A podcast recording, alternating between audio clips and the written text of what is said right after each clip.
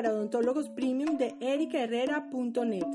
Este podcast pretende ser un medio para motivar a mis colegas odontólogos a implementar el marketing en sus clínicas o consultorios y de esa manera transformar dramáticamente sus resultados.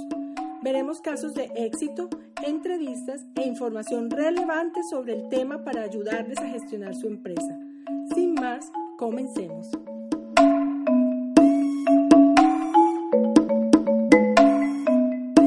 Bueno, bienvenidos al podcast Marketing para Odontólogos Premium. Hoy tengo la fortuna de estar con María José Riveros, una odontóloga colombiana que se destaca muchísimo en las redes sociales y hoy va a compartir con nosotros toda su experiencia y su conocimiento para ayudar a más colegas a que desarrollen sus negocios y aprovechen todo lo que las redes sociales pueden darles para atraer más pacientes a sus clínicas, para posicionarse como expertos, para tener mayor visibilidad y al final más ingresos. Así que María José, bienvenida a esta comunidad. Muchas gracias por aceptar esta invitación. Realmente es un placer tenerte aquí. Son muchas cosas que nos puedes enseñar el día de hoy y sé que muchos de nuestros colegas van a poder aprovechar todo eso que nos dices. Espero que así sea. Así que, bueno, bienvenida y cuéntanos primero que todo quién es María José Riveros. Doctora, no, muchas gracias de verdad por la, por la invitación. Me siento muy honrada de estar aquí.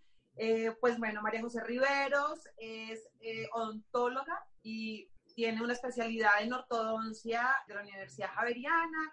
Toda mi vida, desde que tenía nueve años, quise ser odontóloga, o sea que de alguna manera la pasión que yo llevo por la profesión es como lo que me ha ayudado a que esto crezca, porque siempre digo que pues uno debe querer lo que hace, ¿no? Si lo hace a las malas, pues no.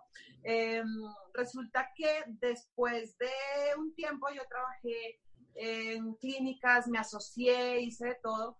Mi esposo salió trasladado para fuera del país nos fuimos a vivir año y medio a Francia. Yo de verdad durante ese año y medio me dediqué realmente a mis hijos a ser ama de casa, que es una profesión más difícil todavía porque tiene uno muchas cosas que hacer. Sin embargo, al año y medio regresamos a Colombia y yo literalmente llegué como una odontóloga más, una especialista más a buscar trabajo en otras clínicas odontológicas en las cuales siempre hagan por porcentaje, ¿no? Entonces, eh, trabajar de sol a sol por un porcentaje muy mínimo, la atención al paciente era poca, o sea, de verdad que fue un poco complejo, sin embargo, a los tres meses me levanté un día y dije, voy a montar un canal de YouTube, voy a montar eso porque hay gente que no sabe cosas de odontología y yo necesito hacer algo distinto porque ya no quiero trabajarle más a nadie, o sea, realmente era algo que yo lo tenía en mi cabeza, no lo decía, pero decía, no, yo voy a montar un canal, voy a empezar a educar a los pacientes. Todo fue como un hobby. Yo no sabía nada de edición, cómo hablarle a una cámara, qué cámara utilizar, porque realmente el que se quiera meter a eso tiene que también estudiar un poquito de estas cosas. Sin embargo, yo empecé con mi iPhone y tengo que ser sincera,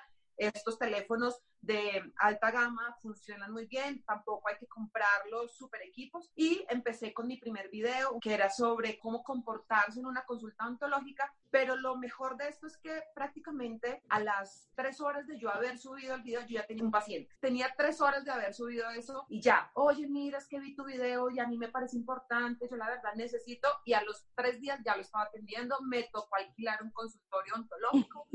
Entonces dije como que mira qué divertido. Y empecé a buscar contenido porque me uní también a Facebook y a Instagram. Dije, bueno, voy a enlazar las tres redes sociales y empecé en YouTube contenido visual, toda esta capacitación y en Instagram los casos de mis pacientes. ¿Eso fue hace cuánto? Eso fue en octubre del 2016. ¿Tú eres odontóloga desde cuándo? 2004. ¿Y luego ortodoncista? En el año 2011. Yo regresé en el año 2016, pero anteriormente me puse a trabajar en otras clínicas, monté una sociedad con una amiga. O sea, toda esa experiencia que me dices de trabajar en otras clínicas y de sociedades, eso fue antes de irte a Francia. En el 2016 es que dices, mm, nadie me conoce y yo pues voy a hacer un canal de YouTube para que la gente se entere. Ok. Desde 2016 eres youtuber, o sea, realmente llevas tres años dedicada a eso. Dedicada totalmente al canal, a mis redes sociales. Todos los días creo contenido en Instagram y en Facebook y cada ocho días creo contenido en el canal de YouTube. Empecé con el canal y se llamaba Dentistería Digital, lo que no te habían contado en odontología. Entonces era como el inicio, pero yo sabía que Facebook e Instagram iban evolucionando y que muchas marcas estaban llegando a las redes sociales. Entonces yo dije, pues yo no me puedo quedar con una sola red y dije, pues voy a abrir Facebook, todo el mundo está en Facebook, todo el mundo está en Instagram, pues yo me voy a meter ahí. Desde el día número uno yo estuve enlazando las tres redes sociales. Explícanos un poquito qué quiere decir enlazando las redes sociales. Digamos que los contenidos son distintos. En contenido en YouTube son videos de temas de ontología pero no son contenidos para otros odontólogos. La verdad es que el contenido es para el paciente, para el que está buscando. YouTube es el segundo motor de búsqueda después de Google, o sea, lo que no encuentran en uno, lo tiene que encontrar en el otro. Y la gente ahorita es muy visual.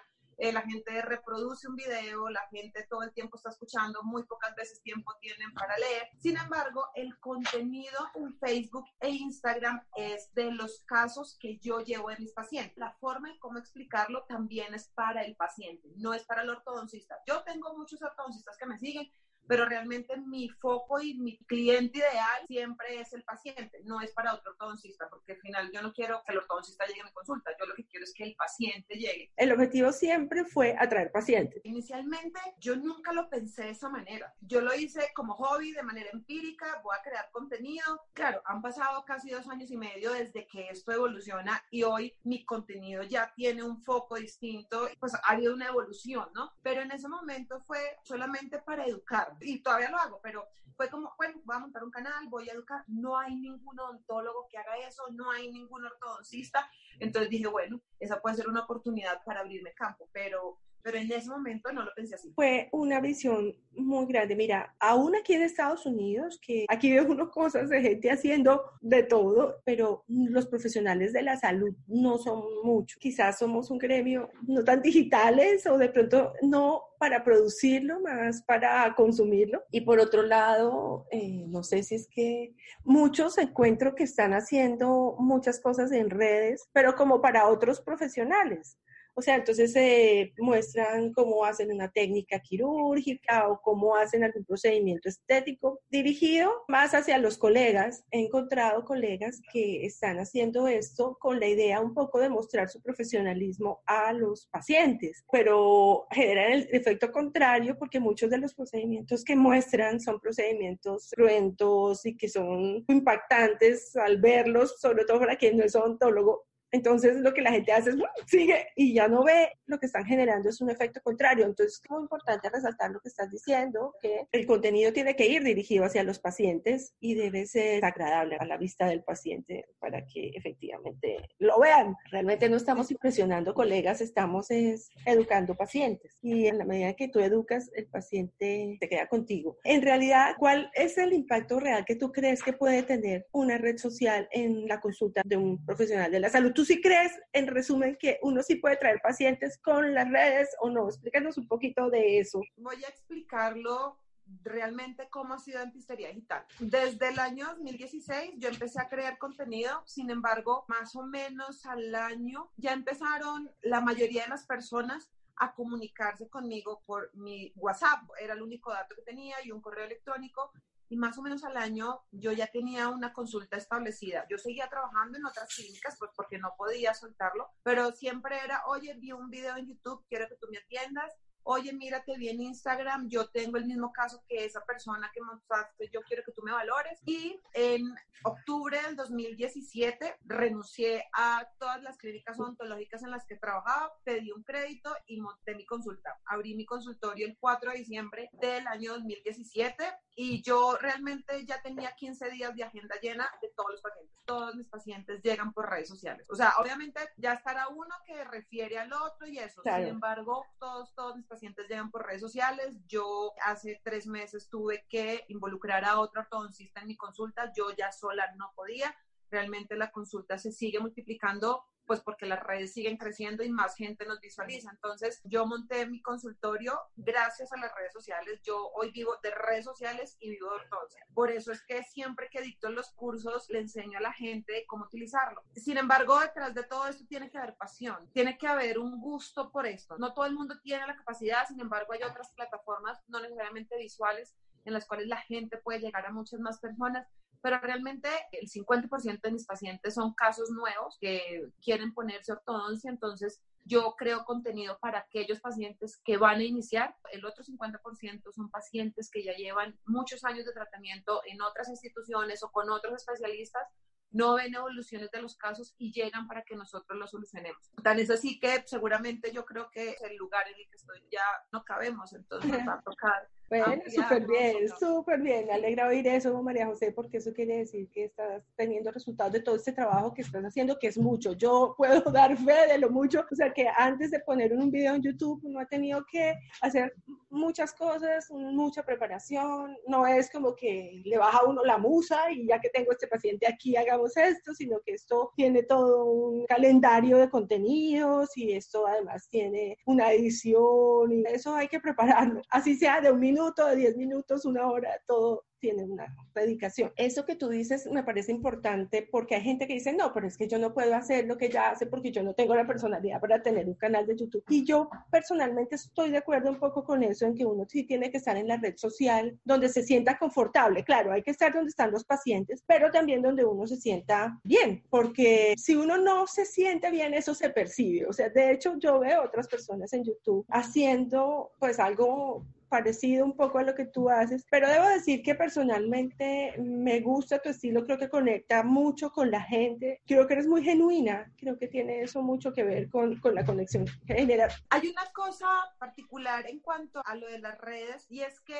una red social es una comunidad, ¿no? Entonces uno tiene que llegar a esa comunidad de muchas formas. Hay gente que no le gustan los videos, entonces yo le digo, puede que tú no seas bueno para salir en la cámara, pero puedes hablar muy bien. Entonces, tú lo que puedes es educar o enseñar sin necesidad de tener que mostrarte. La otra es, de pronto yo no soy muy bueno diseñando posts o diseñando cosas gráficas, entonces busca a alguien al cual tú le entregues el contenido y esa persona lo crea. Hay otros que les encanta escribir. Nosotros dentro de poco vamos a estar sacando nuestra página web, que no va a ser una página web normal, pues en que quienes somos, contáctanos la foto del odontólogo ahí todo sexy. Sin embargo, es el mismo contenido audiovisual que tenemos, lo vamos a poner en un blog odontológico. Entonces, la gente que le gusta leer va a tener contenido por escrito y eso es una invitación para los que les gusta. Hay muchas oportunidades, pasa que hay que buscarlas y mucha gente está acostumbrada a que hay que darles todo. Entonces, sí, la gente tiene que estudiar un poquito, no es fácil estar en este medio porque hay, ahorita realmente hay mucha competencia. Yo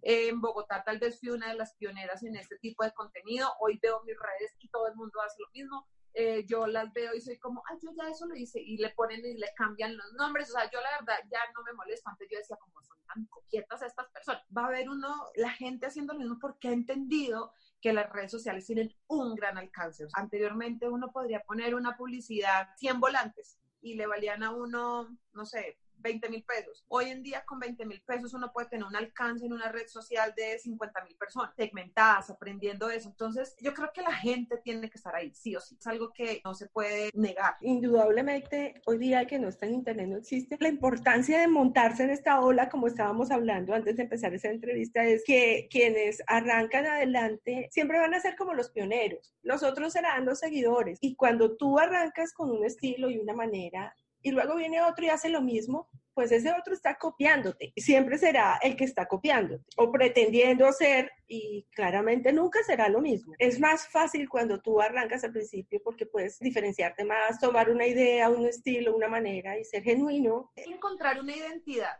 Yo creo que las personas que están en este medio tienen que buscar una identidad porque al final todo el mundo va a ver lo mismo. Entonces, el que sigue haciendo lo mismo, ahí también va a fracasar. Yo misma, yo en esto llevo como consultora de marketing, estoy desde el 2014, pero yo en realidad empecé en Internet en 2017, porque antes estuve haciendo pues todo, yo no me publicitaba en Internet, sino yo hacía mis consultorías así como lo estamos haciendo ahora esta entrevista, pero eran recomendaciones. Obviamente yo soy de la generación que, mira, mi primer computador fue cuando empecé el posgrado de ortodoncia a los 25. Te puedes imaginar que a mí me da pánico escénico, todo. O sea, ni siquiera yo tenía un perfil de Facebook. Yo no me visualizaba como alguien teniendo un negocio por internet. Esto fue algo que me ha tocado como interiorizar. y por eso es que digo, oye, si yo a mis 50 puedo, como otra persona no va a poder. Esto está, hay que evolucionar con la historia, hay que entender que esta es la nueva manera de comunicarse y hay que hacerlo. Bueno, pero entonces, ¿cuáles pueden ser las recomendaciones que tú les darías para aquella persona que está empezando a tener su presencia en redes sociales? ¿Qué son esas como condiciones que debes sí o sí tener para que le funcione lo que quiere hacer? Bueno, digamos que específicamente en redes sociales, uno, ser apasionado. Si yo estoy haciendo esto porque me quiero llenar de dinero, no lo va a lograr, porque eso no funciona. La gente en redes sociales identifica quién hace las cosas por gusto o por atraer o por tener dinero. Y eso es clave. Si uno no tiene pasión por lo que hace, no lo puede mostrar y la gente no va a enganchar. Dos, humanizar la marca. Yo entro a muchas redes de odontólogos y lo único que hace es como si fuera un catálogo de revista y en la cual uno ve las fotos y es como si fuera una cosa más. Hay que mostrar que la clínica tiene personas y creo que cualquier marca que se humanice tiene muchísimo mayor alcance. No es como, hay un consultorio más. Tercero, por favor, es algo que se le suplica a todas las personas, no comprar seguidores. Eso es realmente dañar su perfil. La gente se da cuenta cuando tiene seguidores falsos o no eso se puede determinar solamente en la cantidad de seguidores y el alcance de una foto. Entonces yo tengo 10 mil seguidores, pero tengo tres likes en una foto. Realmente eso uno sabe que es mentira. La otra es que se gasta el dinero en pagar seguidores. Gente los compra y esto es cierto, pero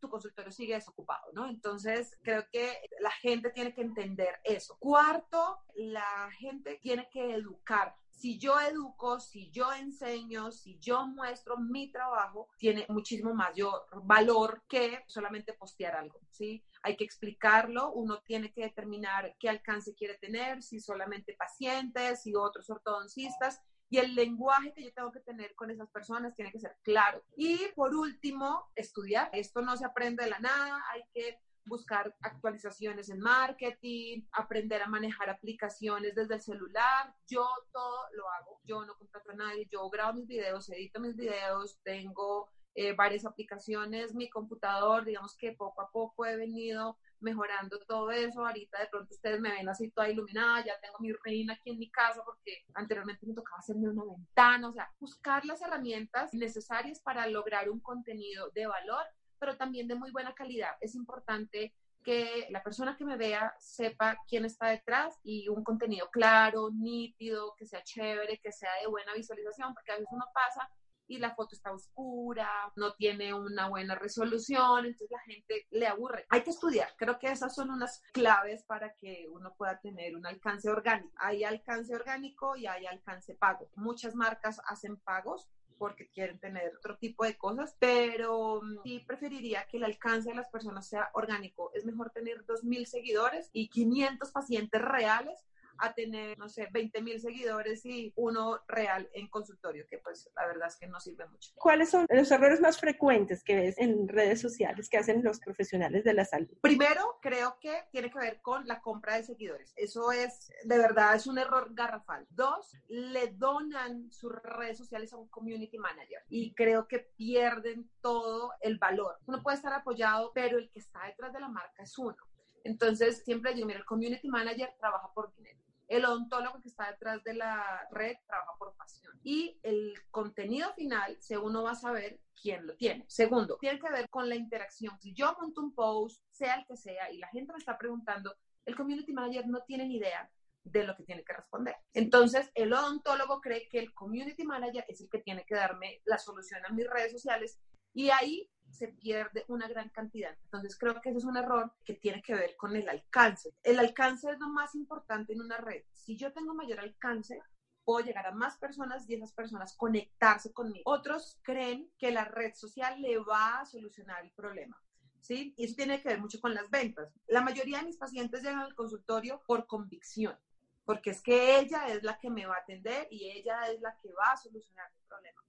Pero hay unos que se regalan 20% de descuento en blanqueamiento, 10% con este, el 2 por 1. Entonces, eso es un mercado y realmente la gente pues ya está cansada, ¿no?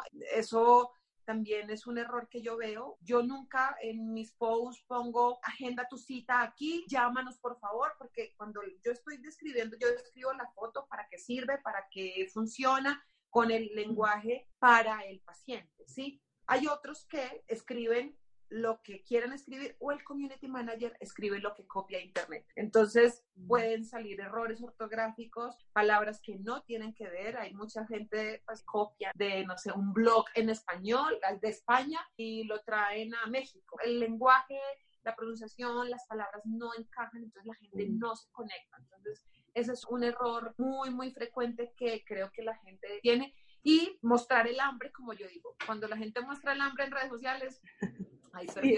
Sí, eso es cierto. Ustedes ven dos asaderos de pollo y en un asadero de pollo ustedes ven una fila enorme. Visualmente, yo digo, ah, si este tiene una fila, yo me hago aquí porque puede que sea bueno, ¿sí? Sin embargo, lo otro que no tiene tanta gente puede ser hasta mejor, pero visualmente la gente se va por la cantidad de personas. Y eso pasa en las redes sociales. Si este odontólogo tiene mil seguidores y este tiene diez mil, yo me voy con el de diez mil, pero la gente no entiende que pueden ser nueve mil falsos. Entonces, este que tiene poquita gente, este que tiene posiblemente el servicio sea mejor, la atención sea mejor, el cliente se sienta muchísimo mejor, más amado, más querido, y el otro puede perder un cliente solamente porque le tocó esperar la fila 10 horas, porque la atención que llegó al momento no fue la adecuada, porque lo atendieron como uno más. Todo eso también se en las redes sociales, ¿sí? La interacción. Hay otros odontólogos que no interactúan con sus seguidores. Y ese paciente que quiere pronto programar una cita, de, oye, mira, por favor, ¿dónde programo una cita? No, pues el community manager no está interesado y el odontólogo ni se acuerda, ni siquiera sabe cómo responder ese mensaje. Entonces, ese es un error que hay que mejorar. ¿Cómo escoges tú los temas? Descríbenos un poquito cómo va haciendo ese trabajo tuyo en redes. Inicialmente en YouTube empecé a crear contenido que yo creía que la gente quería saber. Puede que funcione como puede que no, porque realmente lo que uno tiene que darle es el contenido que la gente necesita, no el que yo quiero darle. Eso es algo importante. Entonces, si yo ya tengo una comunidad, sea 100, 200 personas, no importa, o sea mis propios pacientes del consultorio, que llegan y le dicen, ay doctora, ¿usted me puede decir cómo puedo blanquear mis dientes en una casa? Yo ya tengo un video. Doctora, es que para poder iniciar mi ortodoncia, ¿es solamente utiliza una radiografía panorámica o necesita algo más? tengo un segundo video o segundo post o segundo contenido. Pero es básicamente respondiendo las preguntas de tus propios pacientes. Mis contenidos son respondiendo a eso. En Instagram lo que yo hago es montar las fotos de mis pacientes. Entonces, yo no tengo una parrilla de contenido, yo lo asesoro, le digo a la gente, mire, si usted no tiene tiempo, si usted no tiene tanta creatividad, dedique unas dos horas de un día en el cual busque las mejores fotos, el mejor contenido, lo que usted quiere, y organícelo. Ahorita usted tiene aplicaciones en que se programa todo y eso sale, pero detrás de eso sí tendría que ir la persona que los va a montar, eso es claro. Pero yo, la mi contenido de Instagram es el que a mí más me mueva. Yo digo, esta foto la va a romper o esta foto le va a gustar a las personas y ayer monté una foto de una paciente que se operó y hoy monté la segunda foto del proceso para que la gente está pendiente, ¿no? La gente está ahí como, ay, ¿qué le habrá pasado a la paciente la cirugía? Y mañana mostraré el después y así. En mi cabeza, de verdad, van surgiendo ideas y yo las voy plasmando. En Instagram, yo veo que haces muchas historias, mucho más que el feed. Explícanos por qué prefieres las historias. Porque la gente es muy chismosa. A la gente le encanta la vida del otro. Eso es claro. Lo que uno muestra en las historias es eso, una historia. Uno muestra su vida, uno muestra qué hace, uno muestra para dónde va, uno muestra dónde estuvo, uno muestra si estuvo enfermo y la gente se conecta con eso, ¿sí? Entonces yo puedo montar en mi feed de Instagram una foto sobre esa paciente quirúrgica, pero yo en las historias que tengo más tiempo puedo conectarme con la gente y la gente se queda ahí y la gente se engancha y se queda pegada. También ha venido mejorando Instagram con el cuento de las etiquetas, con los GIF, con las palabras, con los muñequitos, con las encuestas. Entonces, eso genera interacción. Y al momento de generar interacción, la gente está ahí. La otra es, si yo monto una historia, no sé, hoy a las 8 de la mañana y la vuelvo a montar al día siguiente, pues los que estuvieron contando historias arriba tienen mayor relevancia que la mía.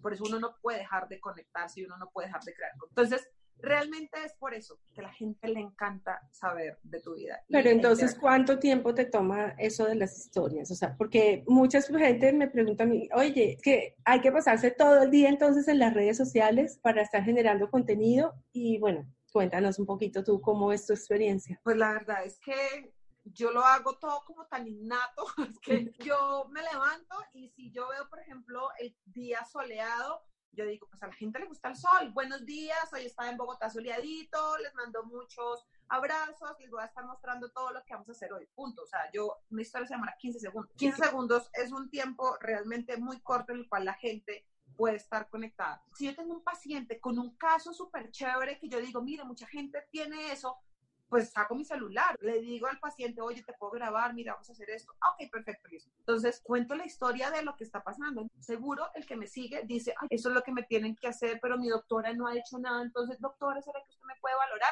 Venga, es eso, ¿sí? Pero yo también muestro, si estoy en domingo, pues estoy de paseo con mis hijos y yo muestro que estoy de paseo y estoy de vacaciones y todo, o sea, yo muestro todo yo ejercía en Colombia, ejercía a la antigua. Fui de estos ortodoncistas que pude hacer una consulta muy buena. No, tuve realmente una necesidad de internet para traer pacientes a mi consulta y siempre tuve el consultorio lleno. Cuando yo logré crecer y consolidar mi consulta, no había este boom de internet. La competencia en ese momento, esta locura de estas clínicas grandes poniendo estas vallas, saliendo en televisión y tú no podías pagar eso y uno, ¡guay! Terrible, yo como compito. Entonces yo veo ahora que internet ha venido a democratizar un poco esto y a darnos a todos la oportunidad de tener una condición igual y sin embargo, pues hay gente que no lo utiliza, más es la gente que no lo utiliza. Dinos, pues, ¿cómo ves tú el futuro del ejercicio profesional, del futuro de los profesionales de la salud que no están montados en esta ola de marketing, de las redes, de internet? Tenemos un problema, y hablo específicamente de Colombia, el problema grande es que hay de todo. Tenemos clínicas con un músculo financiero muy, muy grande, tenemos clínicas que de todas maneras es importante recalcar que están muy porque hay unas más fuertes, ¿no? Llegó hace poco una clínica grande a Colombia que uno encuentra publicidad en volantes, te llega en tu recibo del gas o tu recibo de la luz, te llega el volante a tu casa, encuentras esa misma clínica con asesores de ventas, así sea un sábado, un domingo, eh, un lunes festivo en un centro comercial, encuentras vallas enormes, encuentras publicidad en televisión, entonces, más que las redes sociales, tienes que competir primero con algo gigante, ¿sí? Las otras clínicas de toda la vida han tenido que también sufrir realmente por esta marca grande que ha llegado a Colombia, porque uno las ve, uno pasa por esas clínicas y ya están desocupadas. Son clínicas viejas, son clínicas que estéticamente no le han hecho nada, ningún cambio, siguen como en esa ola de hace 15, 20 años cuando eran las mejores, pues ya le llegó una y les golpeó muy duro. Entonces, con respecto a eso, también tiene que ver con eh, querer evolucionar, ¿no? Eh, reinventarse, ¿qué puedo ofrecer nuevo? Estas clínicas, por ejemplo, las clínicas grandes tienen una empresa de financiación, entonces cualquier procedimiento que se haga, costoso o no, el paciente le va a salir a una cuota mensual muy bajita y se enganchó. O sea, eso con respecto a qué sucede con los odontólogos que trabajan en esas clínicas o que trabajamos, porque yo me incluyo, es que pierde uno un horizonte en cuanto a qué quiero para mí, porque se quedan en su zona de confort, no pueden ofrecer nada más que lo que les da la misma clínica, porque como no están metidos en la ola de las redes o en la ola de la parte de internet o lo que sea, se quedan ahí.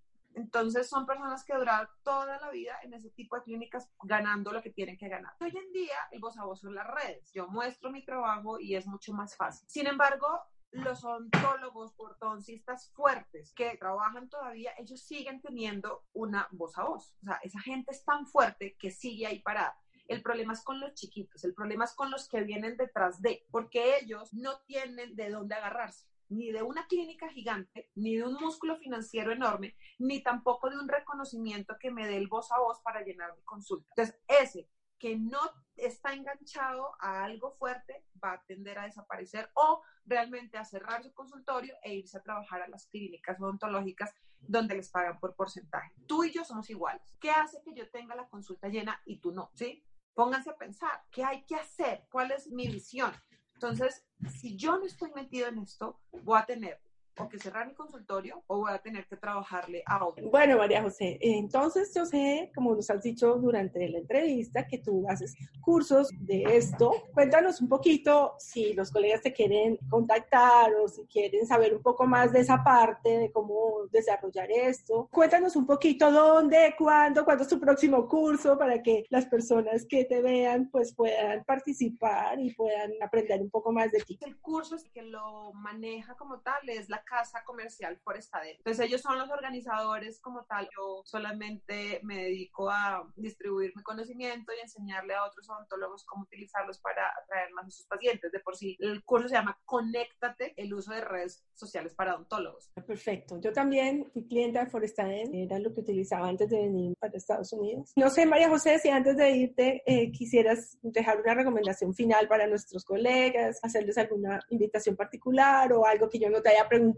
que quizás consideres oportuno decir. Hay algo que todo el mundo me pregunta y es, ¿a qué horas hago todo esto? Porque yo soy mamá, soy esposa, estoy dedicada a mi consultorio, pero el consultorio no anda solo, hay que también ser gerente, hay que estar haciendo historias, hay que montar contenido, hay que grabar video. Yo hoy realmente vivo de redes sociales, vivo de ortodoncia pero también tiene que ver mucho con lo que te apasiona y la disciplina. Entonces, yo me levanto a las 4 y 50 de la mañana todos los días, saco a mis hijos, a las 6 de la mañana estoy haciendo mi primer post en Instagram, llego a atender paciente a las 7 de la mañana, ya estoy creando historias de los casos, no tengo horas para almorzar, entonces pido almuerzo, después llego a mi casa, hago tareas con mi esposo, a las 10 de la noche estoy enchufada otra vez al teléfono, literalmente yo puedo, si sumara el tiempo son tres horas diarias de conectadas al celular, o sea, realmente el teléfono es una conexión más, un brazo más de...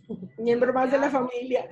Sí, a veces me dicen, no, pero ¿y tus hijos? Yo intento pasar tiempo con ellos, sí, ahorita ellos están allá en la sala porque les dije, bueno, amor, ya tenemos una entrevista, ahorita nos tenemos que ir, ya ahorita ya salgo para el consultorio. En mi casa han entendido que esto es un trabajo, ¿sí? No es alguien que quiera estar conectado. Entonces, creo que para las otras personas que van a empezar con esto, requiere mucha constancia. El que crea que esto es de un día para otro, no lo va a lograr. Y eso tiene que ver mucho también con todo lo que uno haga en el consultorio. Uno vende tratamientos odontológicos. Esa relación que uno tenga con su paciente es lo que le va a dar Muchos llegan al consultorio porque ya están un poco convencidos de todo lo que ven en mis redes. Doy las estadísticas, solamente dos personas me han pedido descuento. Nadie lo pide porque ya saben cuál es mi trabajo y qué les voy a hacer. Entonces, creo que tiene que ver con constancia, tiene que ver con disciplina, con estudiar, con prueba, y error, posiblemente el primer video no salga bien, entonces yo hago un segundo y hago un tercero y hago un cuarto hasta que el quinto me quede bien y ese sea el que yo saque. Entonces, creo que es como constancia y disciplina y mucha, mucha, mucha pasión por lo que uno hace. Sí, definitivo.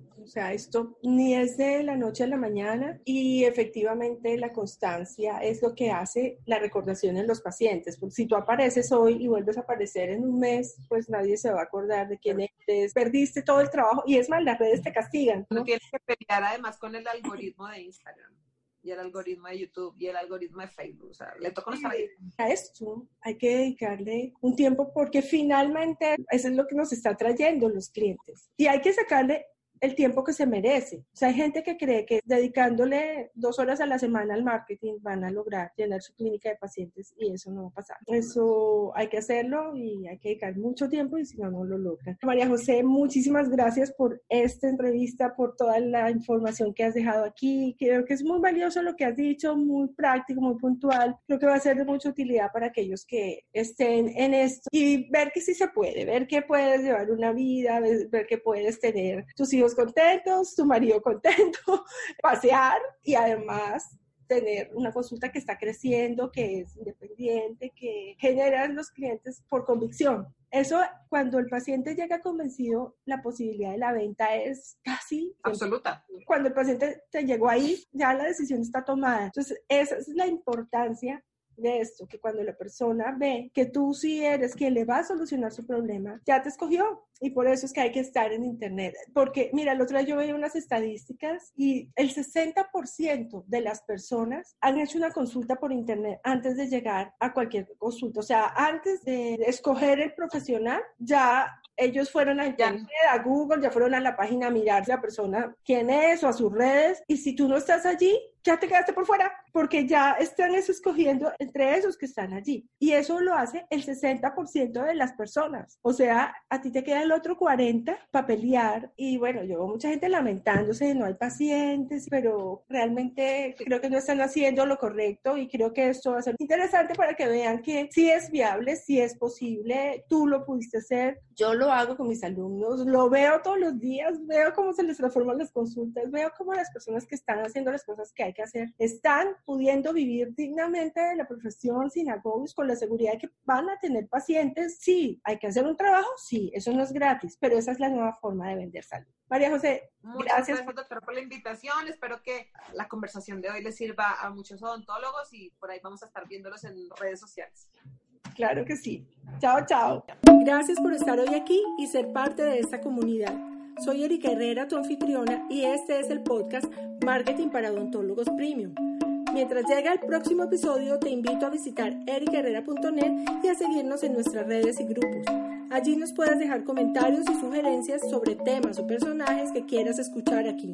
Agradecemos tus valoraciones de 5 estrellas en iTunes y tus comentarios y me gusta en iBooks. Te dejo un abrazo y todo mi cariño. Chao, chao.